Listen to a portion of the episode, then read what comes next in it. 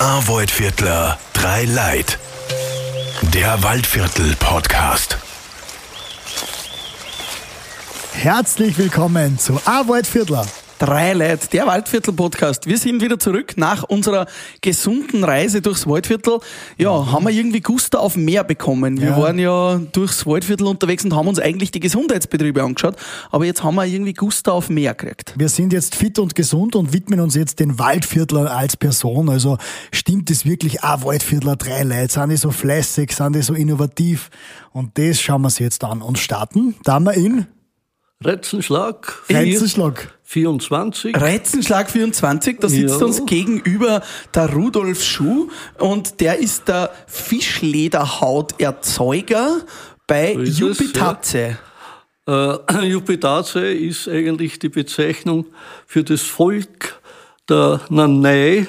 Die siedeln heute nur in Sibirien und die haben früher, wenn der Lachs aus dem Pazifik den Amur hochgestiegen ist, um abzuleichen, Fisch gefangen, Fleisch gegessen und aus der Haut haben sie alles Mögliche produzieren können. Das ist im Laufe der Jahrhunderte immer weniger geworden und am Kommunismus war es überhaupt unterbunden. Und 89, wie der Kommunismus eingegangen ist, ist von den Nanai oder Jupitase, wie die Chinesen zu den Nanai sagen, eine Welle losgetreten worden, also zurück zu den Wurzeln. Jetzt machen wir wieder was aus der Fischhaut.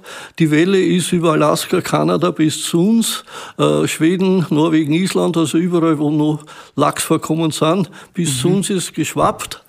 Ja, und was mir der Donkan, der Russe, der sich zu mir verirrt hat, äh, eigentlich erzählt hat, also wir waren, haben uns ja zehn Jahre später erst getroffen. Ja. Bis dahin hat noch niemand äh, verwendungsfähige Lachshaut produzieren können und äh, dass ich dann damit oder dass ich mit dem Donkan dann gemeinsam versucht habe, die La- Lachshaut zu bändigen, das war eigentlich ein Zufall. Ich habe ein bisschen gefernst, wie er mir erzählt hat, dass sie halt auch Jagdbekleidung gemacht haben. Vorteil für den Jäger, dass er in der Not, wenn er nichts gefangen hat, sein Gewand essen hat können. Echt jetzt? Das, da habe ich natürlich auch bisschen geschnauft, weil ich gesagt habe, wenn ich mir vorstelle, der ist jetzt da vier, fünf Wochen in der Wildnis umgekupft und dann macht er aus seinem Gewand ein Süppchen. Sagt also selbst, wenn er das überlebt hat, geholfen hat es ihm auch nicht viel, ist er halt dann statt verhungert nachher da frühen ohne Gewand. Aber meine Neugierde war geweckt und er hat immer wieder betont, er entstammt einer nordischen Minderheit und da habe ich mir erleichtert, weil wir im Waldviertel sind ja aus österreichischer Sicht auch eine nordische Minderheit. Wir fischen jedes Jahr, aber mit der Haut haben wir bis dato nichts am Hut gehabt. Also wir sind dort mal zur Stunde übereingekommen. Äh, Der Duncan fährt nicht nach Irland, was er vorhatte, sondern zu mir ins Waldviertel. Und wir werden schauen, dass wir die Fischhaut bändigen. Und der ist Wahnsinn. zufällig zu dir gekommen, oder wie? Äh, der ist zu mir in Wien gekommen. Wir haben Wiens einziges Sägewerk im 23. Bezirk. Und da ist er bei mir vorbeigekommen mit seiner Lebensgefährtin, weil, so hat er mir erklärt, seit er jetzt im Westen ist, also speziell in Wien. Er ist also zum einen Bildhauer, zum anderen Schamane. Als Schamane tragt dann schiebe Geister mit sich herum. Da hat er gesagt, in der Früh lassen sie ihn aus und seit er jetzt in Wien ist, kommt der eine oder andere auf die Nacht nicht zurück. Habe ich gesagt, verständlich. Was tust du als Geist in der Tundra?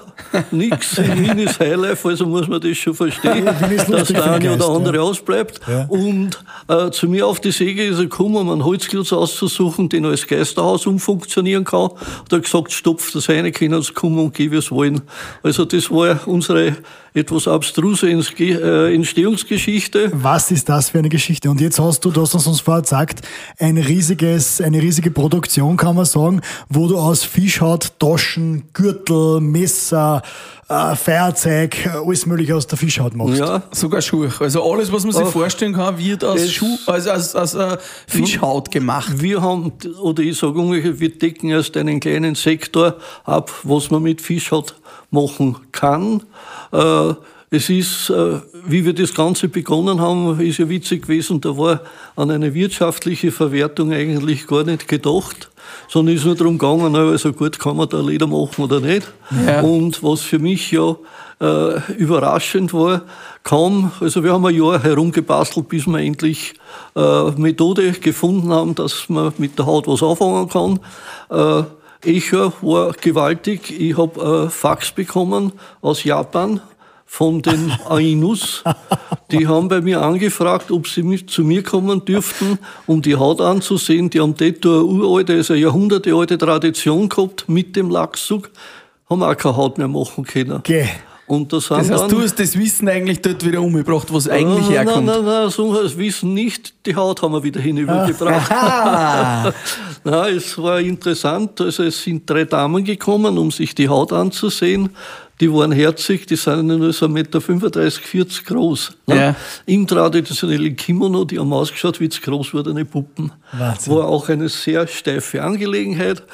Wir haben schon gewusst, wer sie waren und warum verbeugt. Also das ist klaglos über die Bühne gegangen und die drei waren ganz glücklich, sind mit über 100 Lachsseiten nach Japan zurückgeflogen.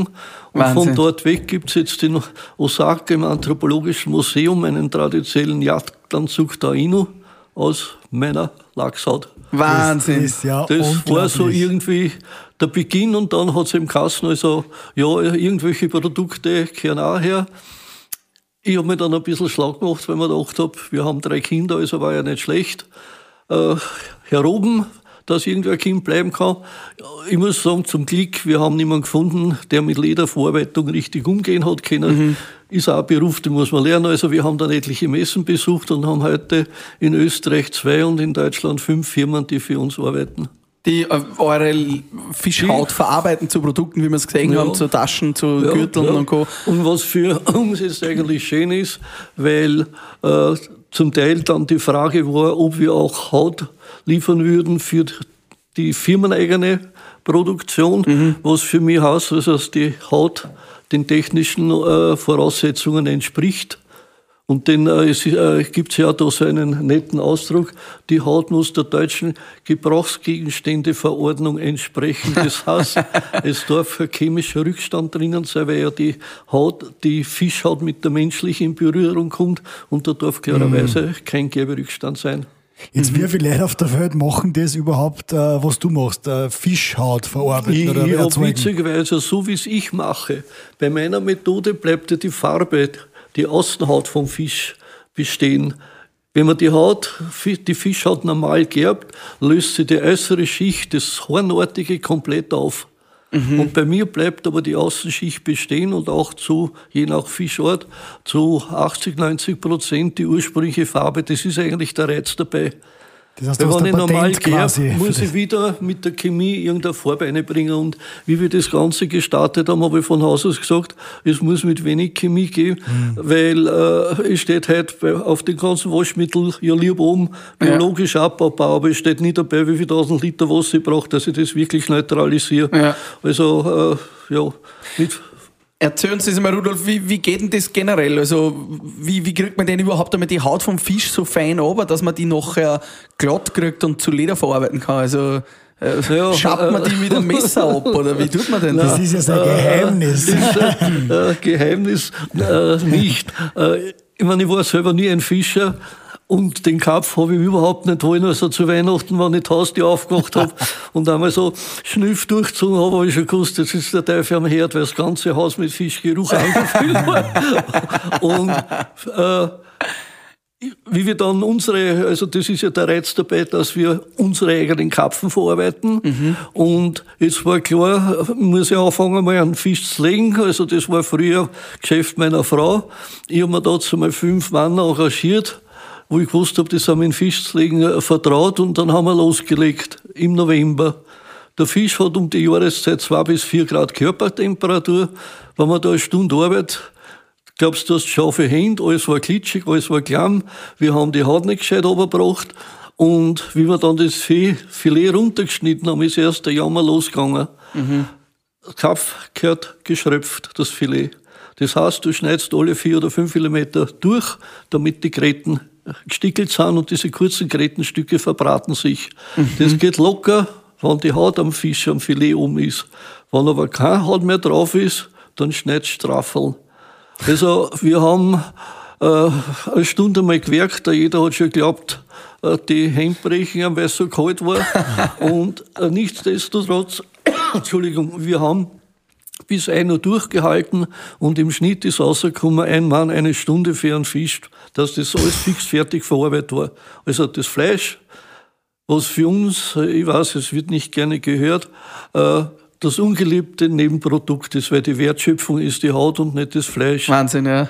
Und auf jeden Fall, also haben wir gesagt, das, so können wir das nicht machen, das rechnet sich nie. Also Vorgabe einmal das Schröpfen, das war am leichtesten, aber am teuersten zu lösen. Also wir haben eine wunderschöne Schröpfmaschine und zum Hautabziehen habe ich mir selber eine kleine Vorrichtung konstruiert. Ah. Jetzt sind wir bei schwach sechs Minuten, wobei von den sechs Minuten, glaube ich, zwei Minuten aus Waschen aufgehen. Mhm. Wir, wir britzeln viel beim, mit dem Fisch und man dumm. Ja, ja, es ist, der Fisch ist heikel. Also lieber einmal zu viel als einmal zu wenig waschen. Und die sechs Minuten brauche ich nicht mehr überlegen, ob sie das rechnet oder nicht. Also Ja. es ist immer, wenn man mal weiß, wie die Sache läuft, dann kann man dort und da nur Ekel wegzwicken und das, die Methode noch verbessern. Und dann muss aber die Fischhaut schon auch irgendwie gegerbt werden. Äh, dann haben wir unser eigenes Wässerchen, wo die Fischhaut eine Woche in etwa drinnen ist. Und wenn es rauskommt, das ist dann der wichtigste Teil, weil es ist ganz klar, wie wir die Messen besucht haben, mit, wir haben mit kleinen Serien begonnen, weil wir ja keine Erfahrungswerte haben. Und es darf auch auf gar keinen Fall passieren, wenn man mit irgendeinem neuen Produkt am Markt kommt, dass man es zurückziehen muss, weil irgendwas nicht passt hat. Nicht? Also wir haben mit kleinen Serien gearbeitet. Und ja, äh, äh, jeder, der gehört hat, Fisch, war das erste Mal, egal ob das jetzt ein Brillenetui war oder eine Dollerbörse, sofort einmal zur Nasen und Schnüff, riecht's nach Fisch oder nicht. ja. Und äh, also wir haben fast ein halbes Jahr verbraten, dass wir den Geruch weggebracht haben. Und das ist jetzt also nach dem Gerben wird dann der Geruch noch beseitigt, weil der- die Fischhaut darf noch allen riechen, nur nicht nach Fisch. Und das ist ganz interessant. Das ist beim Machen im Kopf drinnen. Das muss nach Fisch riechen. Und ich habe das aufgegeben, machen zu überzeugen, dass das sicher nicht ist.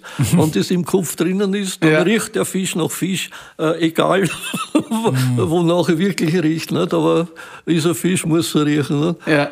Aber äh, wie gesagt, also das haben wir alles beseitigt.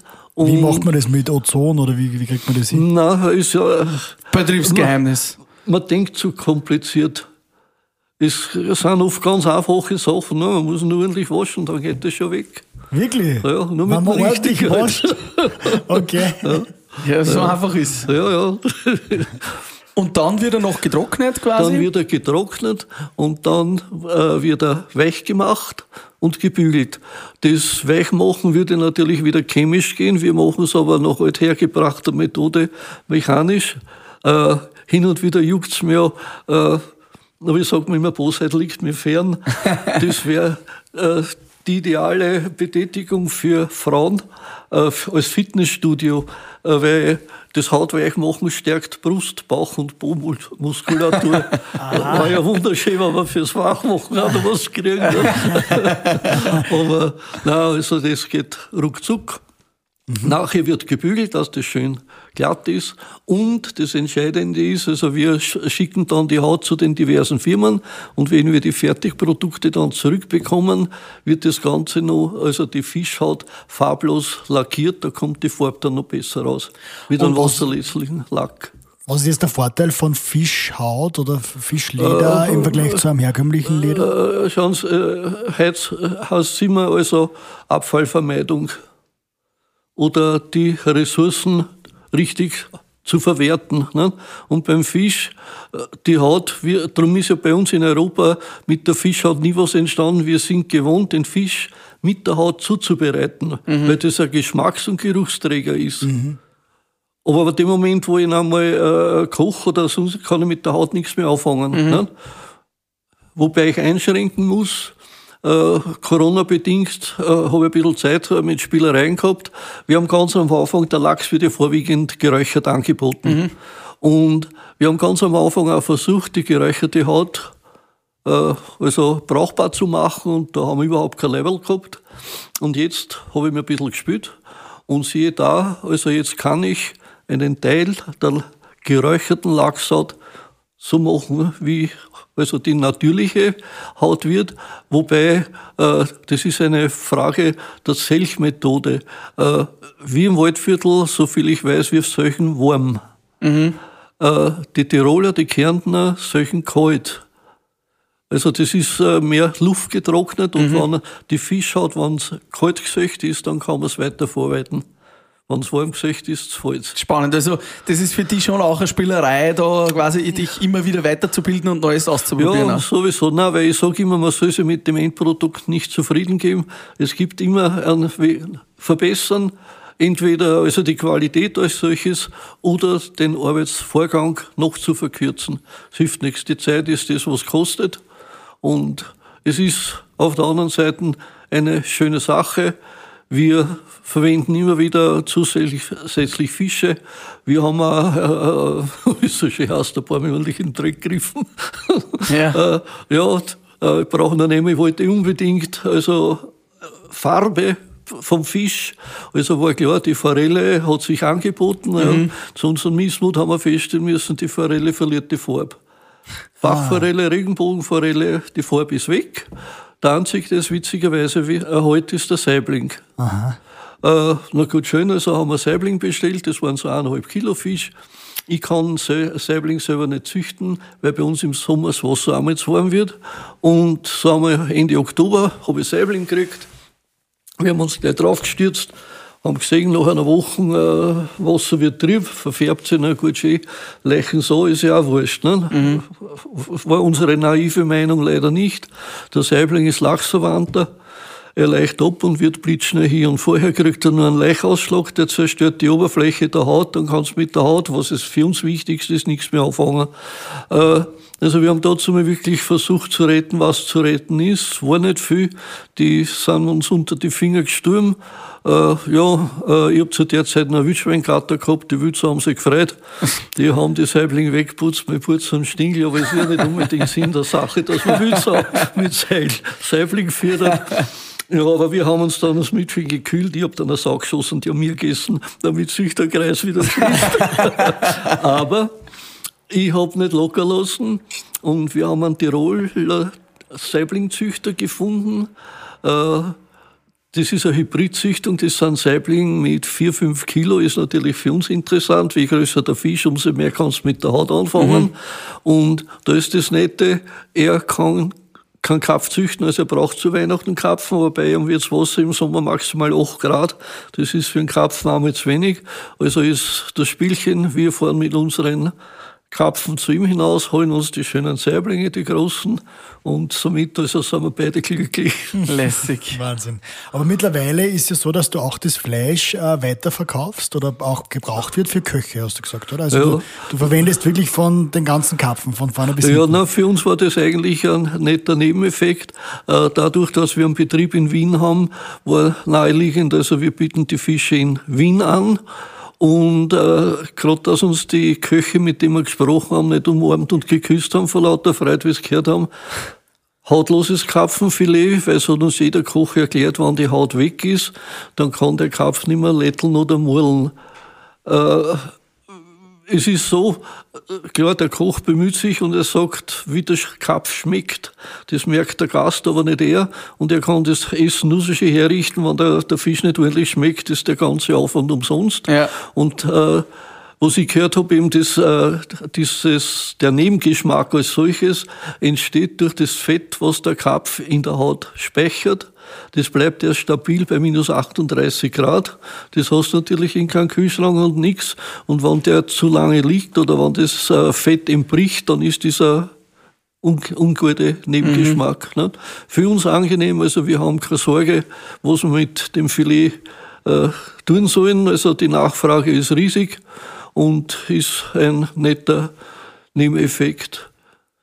Ja, und es ist gut, weil man das ganze Tier verwertet da Man natürlich. verwertet das ganze äh, Tier und jetzt äh, vor kurzem bin ich erst gefragt worden, ob ich, ich weiß nicht, wie der gesagt hat, den Armbus, auf jeden Fall, das ist ein Knöchelchen, der beim Ge irgendwie, also der Ohr. Widerpart zu der Kaubacke und aus, aus dem kann man Ohrgehänge machen. äh, also. Jetzt werden wir uns beim nächsten Mal, wenn wir die Kapfenswerke einmal schauen, wie das Ding ausschaut. Und ich habe zum Glück eine Kärntner Firma an der Hand, also die tun mir alles, was ich brauche, versüben, vergolden. Und das war ja äh, also ein Gag eigentlich. Vergoldeter Karpfen, Ja. Knochen. Ein Wahnsinn. Gibt es irgendwas, was du, du noch wünschst, dass du aus, aus Fischhaut herstellst? Gibt es irgendwelche, oder was ist denn der Bestseller? Was läuft denn am besten? Äh, ich kann äh, also Bestseller in dem Sinn, es ist vollkommen wurscht, was wir bis jetzt produziert und am Markt gebracht haben, es ist alles verkauft. Das ist wunderschön, fasziniert mittlerweile auch unsere Produzenten. Also das geht so weit, dass ohne, dass ich einen Auftrag erteile, der, wenn er irgendwie Luft hat, schon Sachen für mich produziert, weil genau weiß, ich brauch's. Und ist, äh, für uns war das heuer, äh, wir haben wohl weniger Messen besucht, aber trotz alledem Nachfrage war groß und eine große Erleichterung, weil es ist eng geworden und äh, ja, also wir haben genügend Nachschub bekommen und somit waren alle glücklich. Wahnsinn. Und verkauft ihr nach wie vor nach Japan oder auch in den asiatischen Raum? Oder? Äh, Ich verkaufe an sich äh, weltweit, also über Internet, über das äh, Shop. Unter Corona haben wir die Post schwer beschäftigt. Jetzt ist wieder so, dass äh, sehr viel herkommen. Klar kann man sich mehr anschauen, als wenn du im Internet halt, äh, im Shop das durchbladelst. Und äh, dann kommen sehr viele Autobusse zu uns, äh, die Sache anzuschauen. Ja. Ja, und dann muss ich halt auch ein bisschen erzählen, wie wir zu der Sache gekommen sind, ist eine recht eine nette Sache eigentlich. So. Und du hast jetzt von der Haut her hast du äh, Karpfen, Saibling und Lachs, hast du gesagt, oder? Ja, vorwiegend. Weil das die besten... die, die beherrscht man, es ist so, der Hecht äh, hat eine irre dichte Schuppenkleid, also ist der Entschuppungsvorgang zeitmäßig dreimal so hoch wie beim Lachs. Und so viel schöner ist der Hecht nicht, also äh, verwendet man nicht weiter. Äh, der Seewolf, also das war Meeresfisch, wäre wunderschön, da kriegen wir die Haut wieder nur sporadisch. Äh, wobei bei den Meeresfischen, ich war früher etwas neugierig und habe halt immer wieder gefragt, na, wie fischt sie denn? Das muss man sich verkneifen. Es ist irre, was äh, bei uns mit den Fischen aufgeführt wird. Äh, Voriges Jahr habe ich nur die Meldung gehört, es sind 100 Millionen Tonnen Fisch aus dem Meer gezogen worden und dann steht so verschämt dabei, naja, 40 Prozent war unerwünschter Beifang. Beifang und wird das heißt, wir ja. bringen 40 Millionen Tonnen Fisch um und dann Wahnsinn. wundern wir uns, dass das weniger wird. Ja. Ne? Das ist gestört. Mir hat ein Knabe, der ist von einer Pazifikinsel angereist, die äh, tun dort jetzt Thunfische fangen. Nicht? Und der hat mich angerufen, ob man aus der Thunfischhaut auch was machen könnte und also ob man nicht überhaupt gerne was machen könnte. Nicht? Naja, also er hat eine Musterhaut gebracht, würde wunderschön. Und ich habe dazu gefragt, na, wie kommt man denn überhaupt zu euch? Nicht? Ah, hat er gesagt, ganz einfach, man fliegt einmal nach Tokio, das sind glaube ich acht Stunden. Ja. Von Tokio dann nach Okinawa oder was und dann braucht man auch Wochen. Habe ich gesagt, tun wir da rudern? Nein, hat er gesagt, da geht's mit dem Postflieger weiter. Der springt von Insel zu Insel, ist Ja. eine Wochen unterwegs.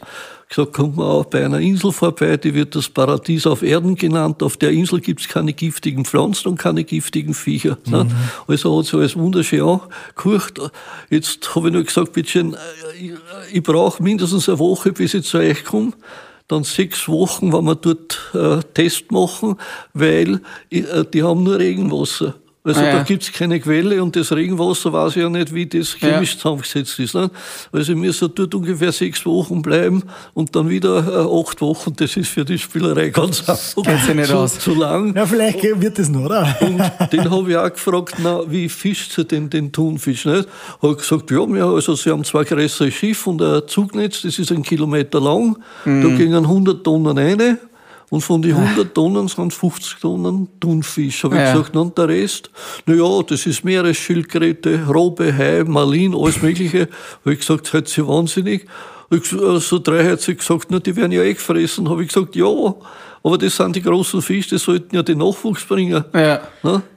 ja, da wird leider Gottes also gnadenlos das- überfischt. Ja. Das ist genügend da, sichtlich. Nicht? Und Und ihr verwendet ja bei euch am Karpfen und bei euch am äh, Lachs, den ihr macht, so 100% von 100%, oder? Da gibt's ja, also weil die Quote natürlich aus dem Teich leichter zu fischen ist. äh, den Karpf, also der ist von uns. Beim Lachs kriege ich nur die Haut. Okay, ja. Ne? Also ist es viel einfacher. Äh, beim Lachs geht es ruckzuck und beim Karpf ist eben der Vorspann, dass man das Fleisch verwertet. Gell? Ja. Also ein Lebensmittel, also äh, muss schon ordentlich verarbeitet werden. Ja, und lieber Rudolf, äh, wenn man sich jetzt, wenn man jetzt zuhört und man interessiert sich für Fischhaut oder Mhm. für Fische, wo kann man sowas lernen? Muss man eigentlich zu dir kommen in Ja. Österreich, oder? Führ, führt kein Weg vorbei. ja, es ist allerdings eines, also mein Sohn weiß natürlich, äh, nein, natürlich würde ich gar nicht sagen, äh, er hat sich schwer interessiert, also er weiß auch, wo es lang geht und auch mein Enkel. Äh, der Enkel ist für mich eigentlich der Computerspezialist, also wenn ich äh, äh, einen Feind unter Gänsefüßchen habe, dann ist es der Computer, der tut nicht immer so wie will. Und, ja, also, ja, mit dem muss man leben, weil hin und wieder, wenn ich hängen bleibe und dann, wenn ich klar rufe, äh, dann steckt er irgendwo, der druckt wo drauf, schaut mir an, sagt er, na geh Opa, und das Gräber rennt wieder nicht. Gut, aber dafür kannst du einem du Fischhaut Ja, machen. genau. gleich. genau. Gleicht sie aus. Und was würdest du sagen, Rudolf, generell das Schönste am Waldviertel, was gefällt dir am Waldviertel am meisten? Mir gefällt, dass ich alle paar hundert Meter in einer anderen Gegend bin. Das geht immer Hügerlaufe, Hügerlaufe. Und meine Begeisterung, ich meine, ich genieße es vielleicht mehr, weil ich wirklich eingefleischter Städter, wie ich Ja. raufgekommen bin. Nicht?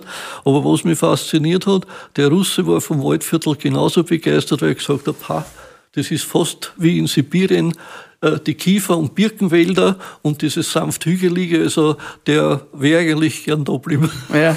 Cool. Ja, so haben wir das auch kennengelernt, das wunderschöne Waldviertel. By the way, im Waldviertel gibt's ja über 1400 äh, Teiche, Seen, Gewässer. Das ist ja auch ein großer Bestandteil.